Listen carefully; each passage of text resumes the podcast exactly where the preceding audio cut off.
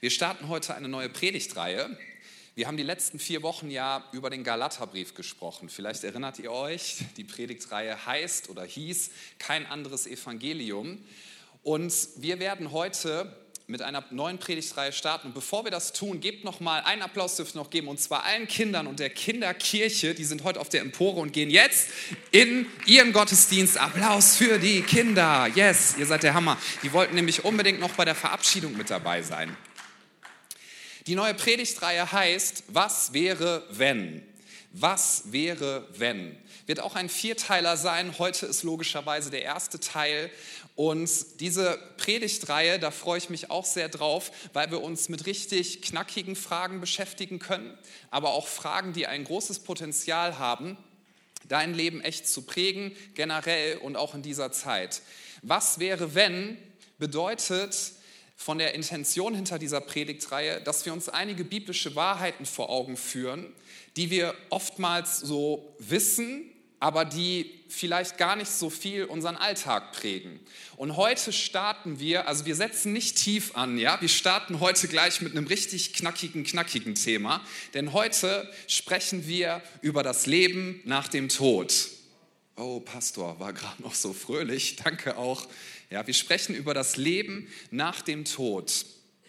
Der Gedanke ist, dass wir heute darüber nachdenken möchten, was wäre eigentlich, wenn es wirklich bei uns ankommt, dass wir nicht nur ein paar Jahrzehnte auf dieser Erde haben und die irgendwie rumkriegen, die manchen etwas einfacher, die meisten, manchen etwas schwerer, ja, die, manche mit guten Startvoraussetzungen, manche mit sehr schwierigen Startvoraussetzungen, manche mit menschlich gesehen sehr viel Erfolg, manche mit eher weniger Erfolg, manche in viel Reichtum, manche in viel Armut, manche dürfen in Frieden leben, ja, in den geografischen Grenzen, in denen sie sind, manche Menschen erleben ihr Leben lang nur Krieg und so, wir könnten ja sagen, dieses Leben geht einfach ein paar Jahrzehnte und dann ist es rum. Und als Christen wissen wir ja, ich will mal sagen theoretisch, hoffentlich auch praktisch, dass danach nicht einfach nur irgendwie was ganz Nettes, Kleines kommt, sondern danach wartet eine Ewigkeit auf uns und danach wartet etwas auf uns, was die Bibel Herrlichkeit nennt. Das bedeutet, es ist nur schön, es ist nur gut, das kommt auf uns zu. Und die Frage dieser Predigtreihe ist aber, wie sehr prägt dieses Wissen dein Alltag? Wie sehr prägt dieses Wissen die Art und Weise, wie du Entscheidungen triffst? Wie sehr prägt dieses Wissen die Art und Weise, wie du Prioritäten setzt, wie du Werte lebst und so weiter? Und ich nehme uns mit hinein in eine Bibelstelle aus dem zweiten Korintherbrief. 2. Korinther 4, da steht ab Vers 16, Darum verlieren wir nicht den Mut, sagt der Apostel Paulus, wenn auch unsere körperlichen Kräfte aufgezehrt werden, wird doch das Leben, das Gott uns schenkt, von Tag zu Tag erneuert. Was wir jetzt leiden müssen, Achtung, dauert nicht lange. Ganz spannende Formulierung. Es ist leicht zu ertragen und bringt uns eine unendliche, unvorstellbar, unvorstellbare Herrlichkeit. Paulus spricht im Kontext dieser Passage zunächst einmal darüber, wie schwierig es oft ist, was er für Gott tut, was er für Jesus tut, was er schon alles erlebt hat, was ihm schon alles widerfahren ist. Und ich sage mal so, wie sehr ihn auch manchmal die Seele drückt. Es wäre jetzt wieder eine rhetorische Frage. Ne? Warst du schon mal seelisch unter Druck? Kennst du das? Ja, brauchst du dich jetzt nicht melden und so. Aber wie sehr ihn die Seele manchmal drückt und wie sehr er uns auch seine Mitarbeiter innerlich manches Mal aufgerieben sind. Und Paulus hat ja, wie ich finde, ein sehr beeindruckendes Leben geführt. Ein sehr beeindruckendes Leben. Er hat sehr ähm, viele Briefe geschrieben des Neuen Testaments, Briefe, die bis heute ermutigen. Er hat gepredigt, er hat Kirchen gegründet, er hatte sehr, sehr viel Einfluss. Und Paulus ist jemand, da nehmen sich viele Leute ein Beispiel dran, weil sie sagen, das war wirklich jemand, der hat sein Leben sinnvoll gelebt. So, jetzt will ich nur mal fragen, nach welchen Maßstäben hat Paulus sein Leben sinnvoll gelebt? Er sagt am Ende seines Lebens, die allermeisten meiner engsten Mitarbeiter haben mich verlassen und sie interessieren sich eigentlich nur für ihr eigenes Wohl und sie, sie streichen ihr eigenes Ego. Es gibt nur ganz wenige, die sind wirklich für Gottes Sache am Start. Einige haben ihn verletzt, einige haben ihn betrogen. Er hat ganz oft Schiffbruch erlitten, er wurde in Gefangenschaft gesetzt. Ganz oft hatte er diesen Gedanken, ich werde bald hingerichtet. Also Paulus hatte nach unseren Maßstäben heutzutage eigentlich so gar kein Erfolgsleben, oder? Der hatte kein dickes Haus, der hatte keine fetten Rücklagen, der hatte noch nicht mal, glaube ich, einen Schwäbisch Hall Bausparvertrag. Also soweit ich richtig informiert bin. ja, also Paulus wäre ein ganz, ganz schlechter Schwabe geworden. Vielleicht hätten die Maultaschen geschmeckt, aber der hat, der hat sein Leben so gar nicht in richtig krassen Sicherheiten gelebt, sondern Paulus, der war sehr oft angefeindet und Paulus hat ein Leben geführt, da würden wir oft sagen und ich auch, also schließe ich mich nicht mit aus, das brauche ich mir nicht geben, ganz ehrlich. Und was Paulus immer wieder zum Ausdruck bringt, ist das folgende, meine inneren Kräfte werden aufgerieben, aber ich weiß eins, das Eigentliche, das kommt noch auf mich zu, das Beste kommt noch im Vergleich zur Herrlichkeit, die auf mich zukommt, sind die Leiden, durch die ich jetzt gehe, ganz, ganz klein, selbst wenn sie schlimm sein mögen, aber ich weiß, dass ich weiß, dass ich weiß, dass mein Gott lebt, dass Jesus Christus von den Toten auferstanden ist. Paulus sagt ja sogar an einer Stelle, eigentlich wäre es fast schöner und besser, wenn ich jetzt sterben würde, und zwar mit Freude sagt er das, ja, weil dann wäre ich bei Jesus, das wäre total schön, aber ich, ich finde es an sich dann auch sinnvoller, wenn ich noch eine Weile bei euch bin und noch ein bisschen auch in diesem Körper hier leide, weil ihr braucht mich noch. Also da darf ich ehrlich sagen, da bin ich noch nicht ganz bei so einer Haltung. Und Paulus hatte diese Haltung anscheinend, hat die Realität, dass es eine Herrlichkeit gibt, eine Ewigkeit gibt, etwas gibt, einen Ort, der so schön ist, eine Zeit, die so schön ist, das hat ihn so dermaßen geprägt, dass er sagen kann, auch wenn unsere inneren Kräfte aufgerieben werden, werden wir doch gleichzeitig erneuert innerlich, Tag für Tag und wir schöpfen Kraft. Und wenn du dich fragst, wie kann ich Kraft finden fürs Heute, wenn du dich fragst, wie kann ich meine Prioritäten richtig setzen, wenn du dich fragst, wie kann ich ein Leben leben, was richtig sinnvoll ist, dann möchte ich dich so sehr einladen, dass du wie Paulus und wie viele andere biblische ähm, Helden, die wir finden, dass du deinen Blick richtest auf die Ewigkeit und zwar nicht, um aus dieser Welt zu flüchten, sondern im Gegenteil, um maximal viel Leidenschaft, maximal viel Lebendigkeit und maximal viel Sinn für dieses Leben zu finden. Mancher denkt ja, wenn, wenn Christen so über die Ewigkeit reden, dass die dann eigentlich eine Weltflucht haben. Und das haben ja manche Christen auch früher gemacht. Vielleicht kennt ihr das noch. Ja, die haben sich dann total isoliert. Die saßen eigentlich so wie auf gepackten Koffern in einem Wartezimmer oder an der Bushaltestelle und haben auf die Abholung gewartet.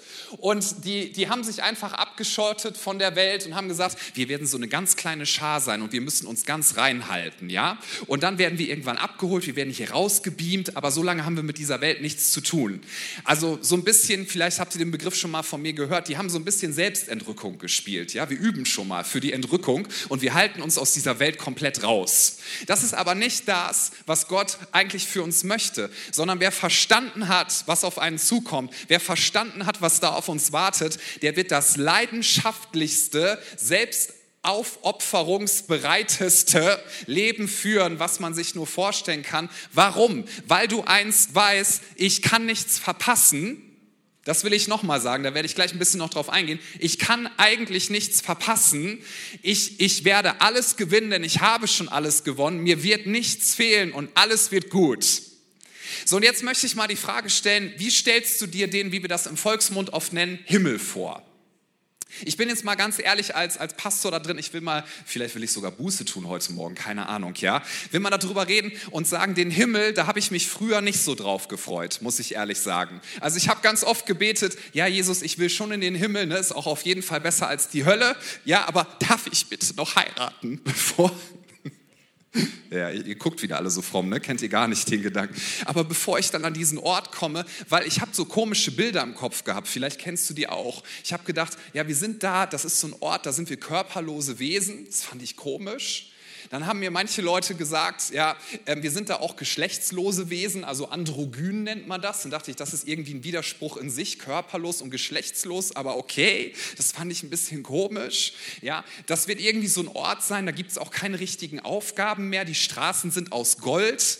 Findet das jemand attraktiv? Also du läufst auf Gold rum die ganze Zeit und es ist irgendwie komisch. Und dann, dann wurde noch so das i-Tüpfelchen oben drauf gesetzt. Wir machen 24 Stunden am Tag nur Lobpreis. Ja. Und zwar ja Millionen. Also wir, wir stehen da quasi als körperlose, geschlechtslose Wesen und singen 24 Stunden am Tag. Also darf ich dich, und dann nennt sich das auch noch Himmel. Ja, also ich meine, zum Beispiel Nina und Immanuel, die haben ja heute in der Probe, die haben ja schon länger gesungen als wir. Also 24 Stunden am Tag, Bock? Okay, ich gehe, ich gehe da gleich noch ein bisschen genauer drauf ein. Das ist jetzt nicht so ein Ort, der auf mich attraktiv gewirkt hat, sondern ich habe irgendwie gedacht, naja, also ist auf jeden Fall gut dann da zu sein, aber das hat in mir diesen Gedanken erzeugt und vielleicht kannst du dich da auch mit einklingen, naja, dann hole ich doch hier besser mal so viel wie möglich raus, weil es schon schön dann später da zu sein. Aber dann kommt dieser Gedanke, darf ich bitte noch das machen, darf ich bitte noch das machen, darf ich bitte noch das machen? Und es geht mir nicht darum zu sagen, dass wir nicht genießen sollen und dürfen in diesem Leben und dass wir keine Ziele haben sollen. Darum geht es überhaupt nicht. Aber die Frage ist, was ist für dich das Zeitliche und was ist für dich das Ewige?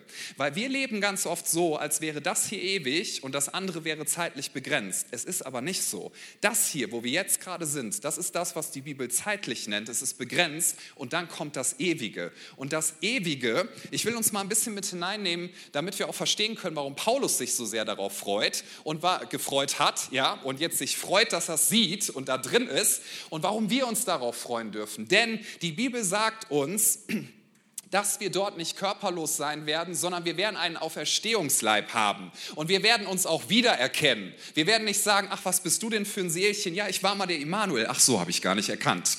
Ja, sondern wir werden sagen, wow, das ist, die, das ist das Auferstehungsmodell von deinem Körper. Wie cool ist das denn? Keine Krankheit, kein Alterungsprozess, keine Cremchen mehr notwendig. Benutzt du, glaube ich, brauchst du uns nicht drüber informieren, ja? Keine Cremchen mehr notwendig. Es wird wird alles richtig gut sein und all das, was es hier an Schönheit auf der Erde gibt, was wir jetzt schon genießen, wird es dort in Perfektion geben. Ihr wisst ja, was ich immer zu sagen pflege, ja? Jesus in seinem Auferstehungskörper, was ist eine der ersten Sachen, die er zu seinen Jüngern gesagt hat? Ich habe Hunger, gebt mir mal einen gegrillten Fisch. Und er hat Wein getrunken.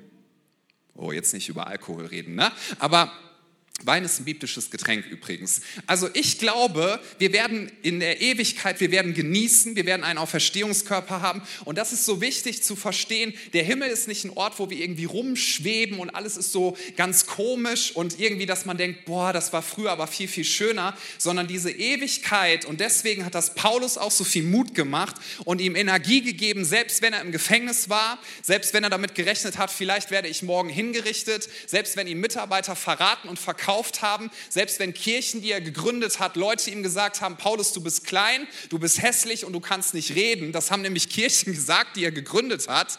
Ich meine, überleg dir mal, was das mit einem macht. Und Paulus sagt am Ende, ich habe Glauben gehalten, ich habe meinen Lauf vollendet. Und im zweiten Timotheusbrief, das ist der letzte Brief, den er wahrscheinlich geschrieben hat, da, da kotzt er sich nicht aus und da sagt er auch nicht, oh, ich sitze im Gefängnis und morgen werde ich hingerichtet und hat sich das alles gelohnt, sondern was er sagt ist, Timotheus, Timotheus, ich denke an dich, ich segne dich, du bist mir so wertvoll und im Prinzip sagt er, weißt du was, Timotheus, ich bin meinen Lauf gelaufen und es lohnt sich, denn das, was kommt und das, was Jesus am Kreuz für uns erworben hat, ist eine Hoffnung, die ist unzerstörbar. Es lohnt sich, alles auf diese Karte zu setzen und im Prinzip sagt er zu Timotheus, lauf Junge, ja, lass dich nie entmutigen, lass dich nicht verängstigen, lass dich nicht frustrieren, denn wenn du weißt, was in der Zukunft kommt, das wird alles beeinflussen, wie du hier und heute lebst.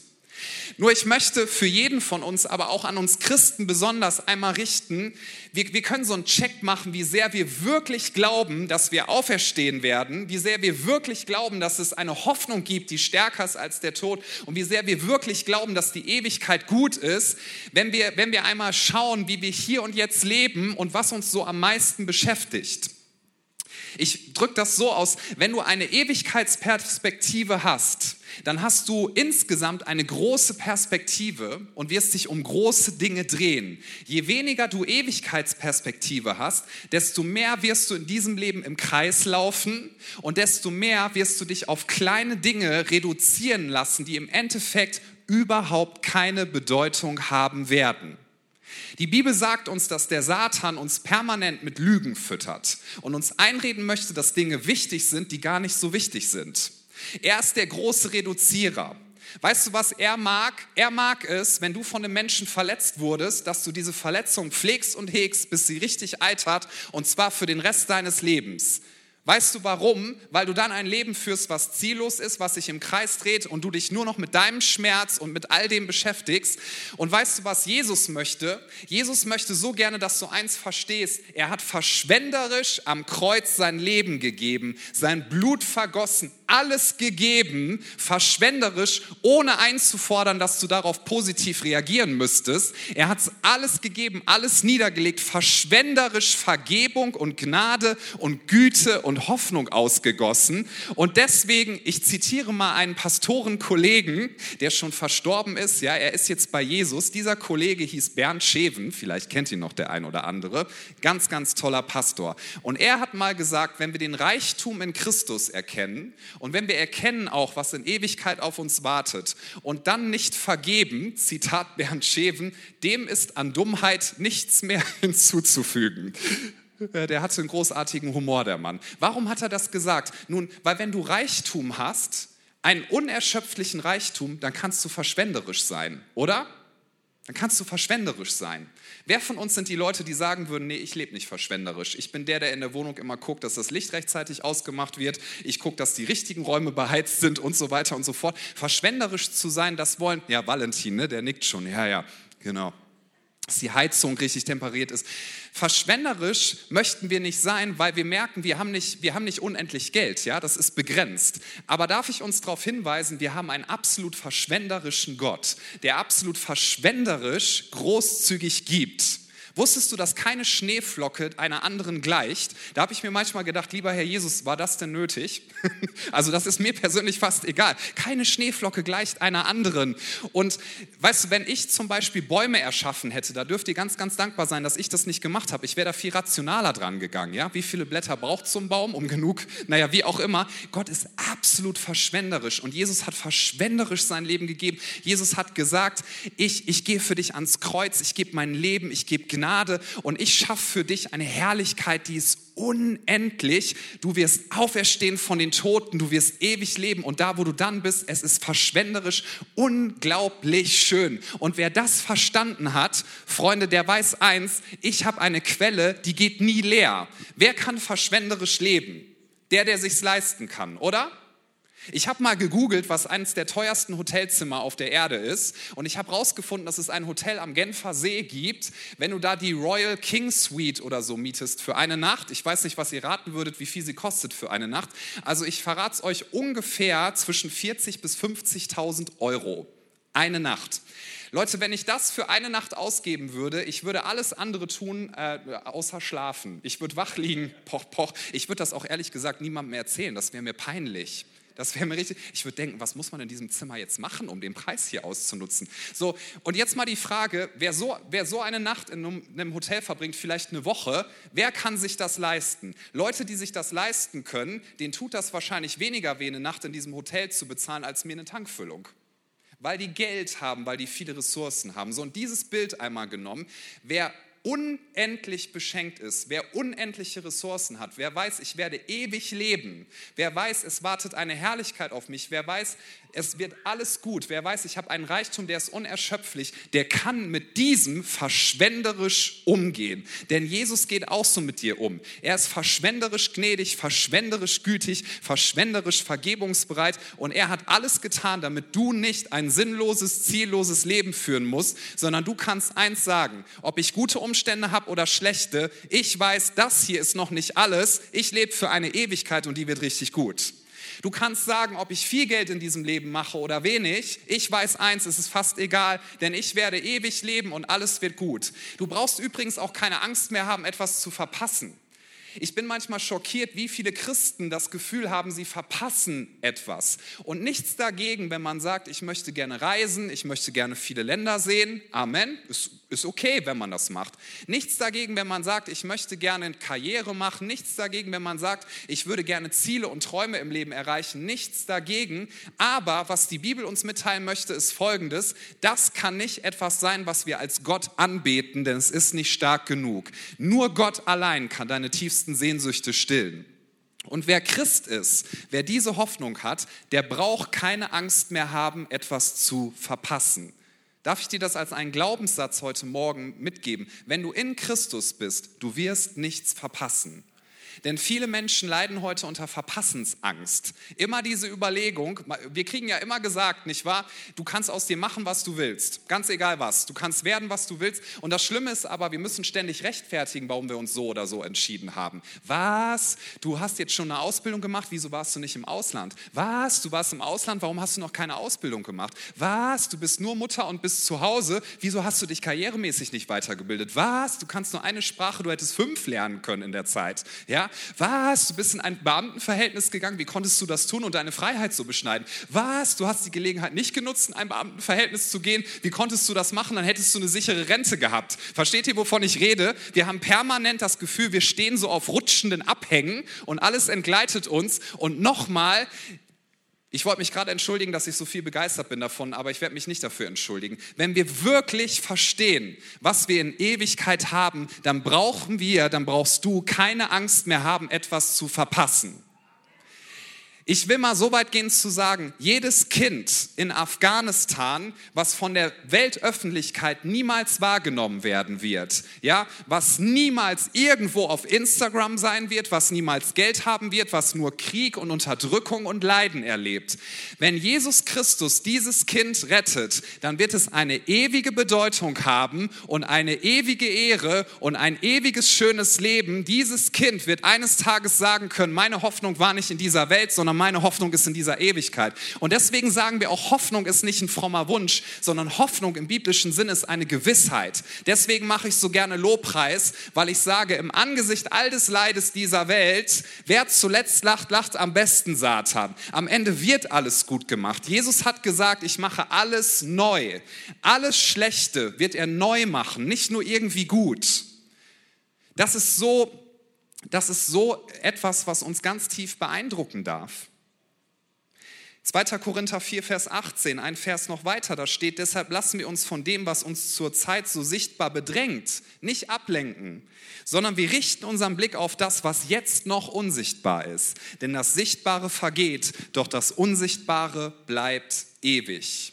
Ich möchte dir heute Morgen mitgeben als Ermutigung, Du wirst, wenn du in Christus bist, selbst wenn du stirbst, das wird uns alle ereilen, du wirst auferstehen von den Toten, du wirst einen Auferstehungsleib haben, du wirst in Ewigkeit mit Gott leben und zwar versöhnt. Es wird keine Träne mehr geben, es wird keinen Tod mehr geben, der Tod ist dann abgeschafft. Jesus Christus wird als ein guter Herrscher herrschen, es wird eine perfekte Schöpfung geben. Und dass wir Lobpreis machen übrigens von Ewigkeit zu Ewigkeit bedeutet, dass wir mit all unserem Sein ihn verherrlichen werden und das ist nichts Blödes, es ist was Schönes. Ich bin mir sicher, wir werden auch viel singen, aber bitte habt keine Angst, nicht nur 24 Stunden am Tag, die Zeit wird sowieso, glaube ich, abgeschafft sein. Ja, es ist ja ewig. Es wird schön. Wir werden Aufgaben haben. Wir werden Dinge gestalten. Es wird nur schön sein. Und Jesus hat nicht gesagt, ich mache es irgendwie wieder gut, sondern er hat gesagt, siehe, ich mache alles neu. Das ist das, was passieren wird. Wenn du jemanden schlägst, einen Schlag kannst du nicht unvergessen machen, oder? Du kannst das auch nicht wieder gut machen. Wenn du jemanden verletzt innerlich, seelisch, das kann ein Mensch nie wieder gut machen. Wir sagen ja manchmal zu Leuten, wenn wir sie in Schutz nehmen, hey, komm her, wird alles wieder gut. Das kann ein Mensch nicht versprechen, aber Jesus schon. Jesus macht nicht nur alles wieder gut, er macht alles neu. Wir werden nicht in der Ewigkeit sitzen und sagen, ja, ist schon schön hier, aber ich hatte damals ein echt schwieriges Leben. Ne? Nein, das wird so nicht sein. Wir werden sagen, wow, es ist alles neu. Jede Träne ist abgewischt, jeder seelische Schaden ist geheilt. Alles, wo wir in diesem Leben vielleicht sagen, ich habe oft das Gefühl gehabt, ich komme zu kurz, es wird alles wieder gut sein. Ich möchte noch eine Geschichte mit uns teilen, die mich ähm, auch in diesem Zusammenhang sehr bewegt hat in der Vorbereitung. Und zwar über den letzten Moment des irdischen Lebens von Dietrich Bonhoeffer. Ein sehr für mich bemerkenswerter Mensch, jemand, von dem ich sehr gerne Dinge lese. Und es gibt einen Bericht von jemandem, der einer seiner, seiner Wärter war, Dietrich Bonhoeffer ist ja dann in Gefangenschaft gestorben, wurde hingerichtet am Ende. Und ein Mann berichtet davon, wie er am Tag der Hinrichtung, sie haben Dietrich Bonhoeffer in einen Wald gebracht, haben ihm alle Kleidung vom Leib gerissen und haben ihn exekutiert, wie er derjenige war, der zu seiner Zelle gegangen ist, um ihn dann mitzunehmen und ihn zu seiner Hinrichtung zu bringen. Und dieser Mann hat später geschrieben, das ist uns heute so überliefert, dass er an diese Zelle gekommen ist und er hat dort Dietrich Bonhoeffer gefunden, wie er gekniet ist und wie er Zeit mit Jesus verbracht hat. Und er meinte, was dieser Mann an Hoffnung ausgestrahlt hat, bei allem Schmerz, wir lesen ja auch viel von Bonhoeffer, wie viel Zweifel er hatte, wie er sich damit auseinandergesetzt hat, aber dieser Wärter, der ja gekommen ist und auch Teil des Systems war, wo es dann darum ging, ihn hinzurichten, also Bonhoeffer hinzurichten, hat gesagt, das, was ich da gesehen habe, das habe ich noch nie gesehen, das ist dermaßen beeindruckend, anders ausgedrückt, es ist nicht von dieser Welt. Viktor Frankl, sein Autor, den ihr vielleicht kennt, ist jemand, der hat darüber geschrieben, wie er selber in einem Konzentrationslager ähm, inhaftiert war und er hat das überlebt.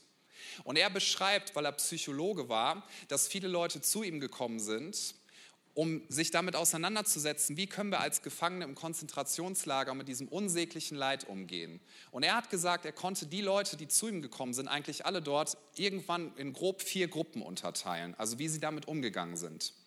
Er hat gemeint, es gab Leute, die waren vorher total lebensfroh und die sind unglaublich aggressiv geworden. Das waren ganz liebe Menschen, aber an, im Angesicht dieses unsäglichen Leids, sie sind aggressiv geworden. Sie, sie haben um sich geschlagen, weil sie das nicht verarbeiten konnten. Dann hat er gemeint, gab es Leute, die sind einfach in sich zusammengesackt und die haben jeden Lebensmut verloren, alle Energie. Manche sind einfach so gestorben, weil sie einfach sich aufgegeben haben, alles aufgegeben haben. Dann meinte eine dritte Gruppe von Menschen, die haben ihre Hoffnung auf etwas gesetzt. Und zwar darauf, dass wenn sie aus dem Konzentrationslager rauskommen sollten, dass danach wieder ein gutes Leben auf sie wartet.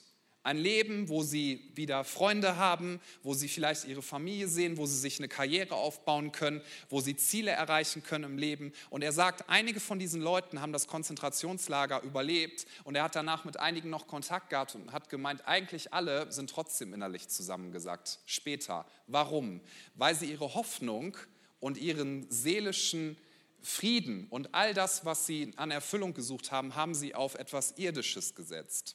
Und dann schreibt Franke, gab es eine vierte Gruppe von Menschen und diese Leute haben gesagt, meine Hoffnung ist nicht in dieser Welt und in dem, was wir hier jetzt haben, sondern meine Hoffnung liegt in der Ewigkeit. Meine Hoffnung liegt darin, dass ich weiß, ich werde von den Toten auferstehen. Meine Hoffnung liegt darin, dass ich weiß, Jesus hat den Tod besiegt und er wird alles in sich versöhnen, alles mit sich versöhnen, alles wird seiner Herrschaft unterstellt sein und alles wird gut. Und meine Hoffnung liegt darin, dass ich eines Tages in der Ewigkeit sein werde. Und ähm, Franke, Franke hat gesagt, diese Menschen, die sind seelisch, obwohl sie so viel Leid erlebt haben, und sie haben das auch nicht weggewischt, sind seelisch so stark geworden, weil er gesagt hat, sie haben ihre Hoffnung auf etwas gesetzt, was du nicht stehlen kannst, nicht zerstören kannst und was eine unendliche Kraft entwickelt. Es wird von einem Mann berichtet, den haben sie ins Konzentrationslager gebracht, sie haben ihm alle Kleidung vom Leib gerissen, sein Ehering abgenommen und so weiter. Und er stand vor diesen Wärtern, auch ein ganz beeindruckender Begriff, und er hat gemeint, ich verurteile euch nicht und es ist schlimm, was ihr mir hier antut und ich leide unendlich. Aber eins könnt ihr mir nicht nehmen und das ist meine ewige Hoffnung auf Jesus Christus, meinen Herrn, der mich so sehr liebt. Und ich weiß eins, er wird mich nicht im Stich lassen. Und ich weiß eins, ich werde von den Toten auferstehen. Und ich weiß eins, alles wird gut. Das Schöne an unserem Glauben ist, wir müssen nicht weltflüchtig sein, sondern Christen haben durch den Heiligen Geist eine unendlich schöne Eigenschaft. Und zwar, dass wir normalerweise ja sagen, entweder ich leide oder ich habe Freude. Ja? Entweder ich leide oder ich habe Freude. Entweder das Leben ist gut oder das Leben ist schlecht. Entweder so oder so.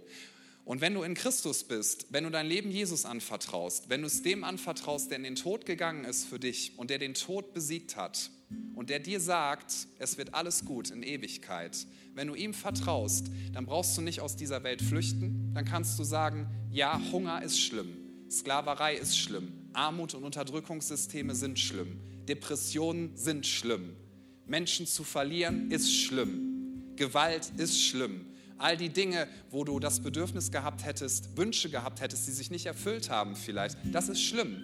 Und die Bibel sagt, in der Trauer, mitten im Leid, hast du zeitgleich Frieden und Freude. Und das ist das Schöne, was wir Christen haben in der Kraft des Heiligen Geistes. Mitten im Leiden hast du Freude. Und dieses Entweder-Oder wird aufgelöst. Und das Schöne ist, dass das in uns angeworfen werden kann, wenn wir eine Ewigkeitsperspektive haben und wenn wir verstehen, das Leben nach dem Tod gibt es wirklich. Übrigens, eine Sache würde ich gerne noch sagen. Genau genommen befinden wir uns jetzt schon als Christen im Leben nach dem Tod. Wir sind nämlich für unser altes Leben gestorben und wir haben neues Leben. Wenn wir also über die Ewigkeit reden, sprechen wir eigentlich über das Leben nach dem Leben nach dem Tod. Aber ich will es jetzt nicht zu kompliziert machen. Ja, weil wer in Christus ist, ist ein neuer Mensch. Das Alte ist vergangen, du hast neues Leben, das hat Gott dir geschenkt. Und in die Ewigkeit werden wir gehen mit diesem Wissen, es ist alles gut. Und selbst wenn du in diesem Leben manches Mal denkst oder vielleicht gerade denkst, ich hätte mir das gewünscht und das hat sich nicht eingestellt, wenn du denkst, denkst, das ist so unfair, ich wollte das und das tun und irgendwelche Menschen haben das verhindert, wenn du denkst, boah, ich habe die letzten zehn Jahre meines Lebens verplempert, weil irgendwie hat sich nicht das eingestellt, was ich mir gewünscht habe, wenn du denkst, ich leide so schlimm, wenn du denkst, ich vermisse etwas, wenn du denkst, ich verpasse etwas, wenn du denkst, ich komme mit der Situation, wie sie gerade ist, nicht klar, dann möchte ich dich ermutigen, basierend auf dem Wort Gottes. Das ist nicht nur etwas für Paulus gewesen, dass er gesagt hat, meine Seele wird immer wieder aufgerieben und gleichzeitig wird sie Tag für Tag erneuert, weil ich meinen Blick nämlich nicht richte auf das, was zeitlich ist, sondern ich richte meinen Blick in die Ewigkeit hinein. Denn dort wird es keine Depressionen mehr geben, dort wird es keine Vergewaltigung mehr geben, dort wird es kein Verpassen mehr geben, dort wird es keine unerfüllten Wünsche und Sehnsüchte mehr geben, dort wird es keinen Mangel mehr geben, dort wird es keine Beziehungsbrüche mehr geben. Und Freunde, das ist das, wofür wir eigentlich leben.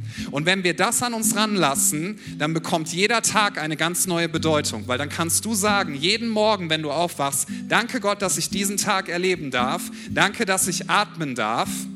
Aber eine Sache möchte ich doch noch gerne sagen. Haben wir vor Augen, dass jeder Atemzug ein Geschenk Gottes ist, weil Gott uns unseren Lebensatem eingehaucht hat, sogar dass du atmest. Jeder Atemzug, den du tust, ist ein Geschenk Gottes. Du hast keine Kontrolle darüber.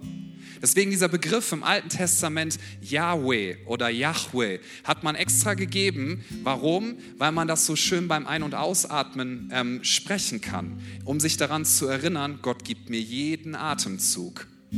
Mag ein bisschen komisch klingen, aber vielleicht stell dir das mal vor. Immer wieder beim Ein- und Ausatmen, dass du das immer wieder tust und sagst, Yahweh, Yahweh. Das ist das, was sie getan haben, bereits damals im Judentum und was Leute bis heute tun, um sich dazu, daran zu erinnern, jeder Tag ist ein Geschenk.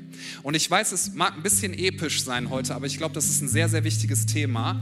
Eine Frage möchte ich uns zum Ende noch stellen. Wenn du wüsstest, ich habe noch einen Tag zu leben oder noch eine Woche oder noch ein Jahr, was würdest du ändern? Würdest du an der Verletzung festhalten, an der du die ganze Zeit festhältst? Würdest du die Beziehung ungeklärt lassen, die du gerade ungeklärt lässt?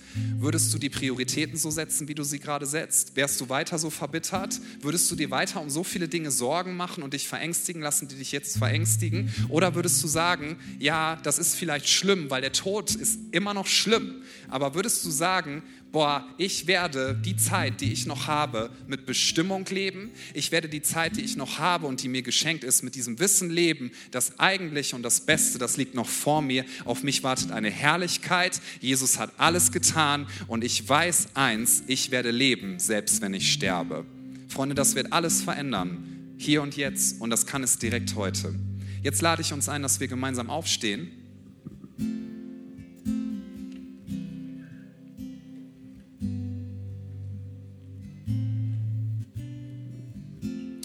Und ich würde dich gerne ermutigen, dass du für einen Moment deine Augen schließt, wenn dir das hilft bei der Konzentration. Wir wollen gleich einen Moment nehmen, wo wir einfach zum Ausdruck bringen, dass unsere Hoffnung darin liegt, dass wir wissen, Jesus ist von den Toten auferstanden. Jesus hat den Tod besiegt. Jesus hat alles getan. Und dafür würde ich gerne beten. Und ich lade dich ein, dass du dich mit einklingst. Jesus, ich bitte dich in diesem Moment, dass du uns ein Stück mehr dieses Verständnis von Ewigkeit ins Herz legst durch deinen Heiligen Geist. Danke, dass wir in dir sein dürfen. Danke, dass wir wissen dürfen, du hast alles getan.